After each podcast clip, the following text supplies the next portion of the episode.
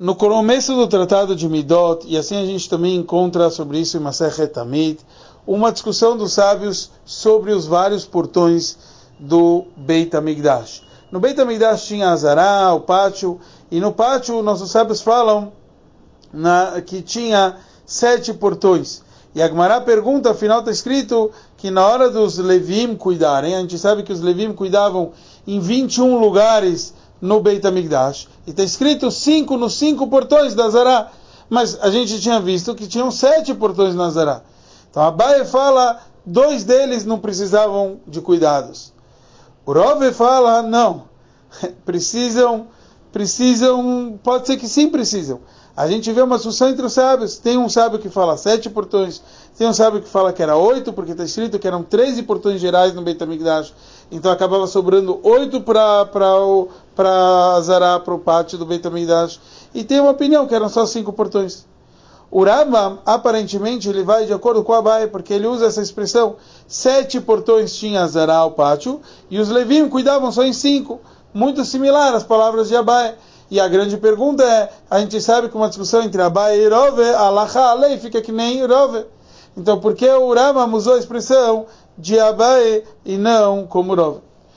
Para tudo isso, o Rebbe nos traz que existe uma outra pergunta geral. A gente sabe uma regra em Machloikes Bemetzios. Não dá para discutir uma prática.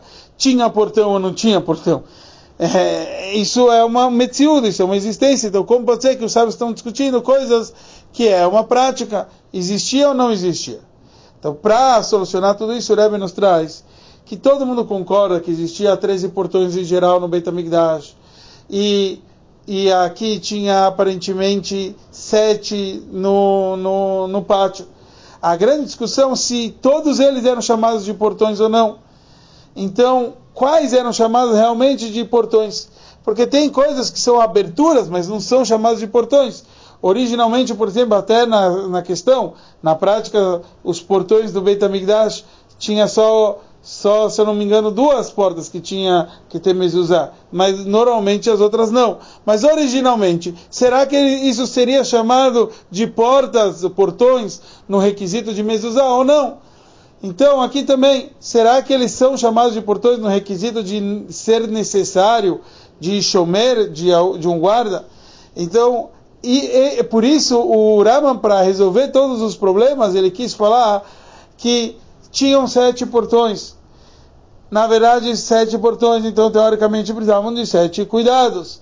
Mas dois deles não precisavam, por quê? Porque ele chama aquilo que a gente encontrou na Mishnah, chamado de Beit HaMoket, de casa, a casa chamada Beit HaMoket, o Rambam usa a expressão, os Koanim cuidavam do Shara HaMoket.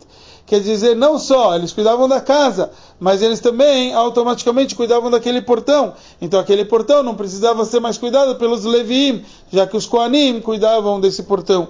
Então a gente encontra como, na verdade, todos os sábios eles só estão discutindo a parte teórica, o quanto isso é chamado de portão, o quanto isso é necessário de guardas, é sobre isso. Então o Rebbe responde como enxergar toda essa é, mega discussão que a gente encontra no Talmud, etc.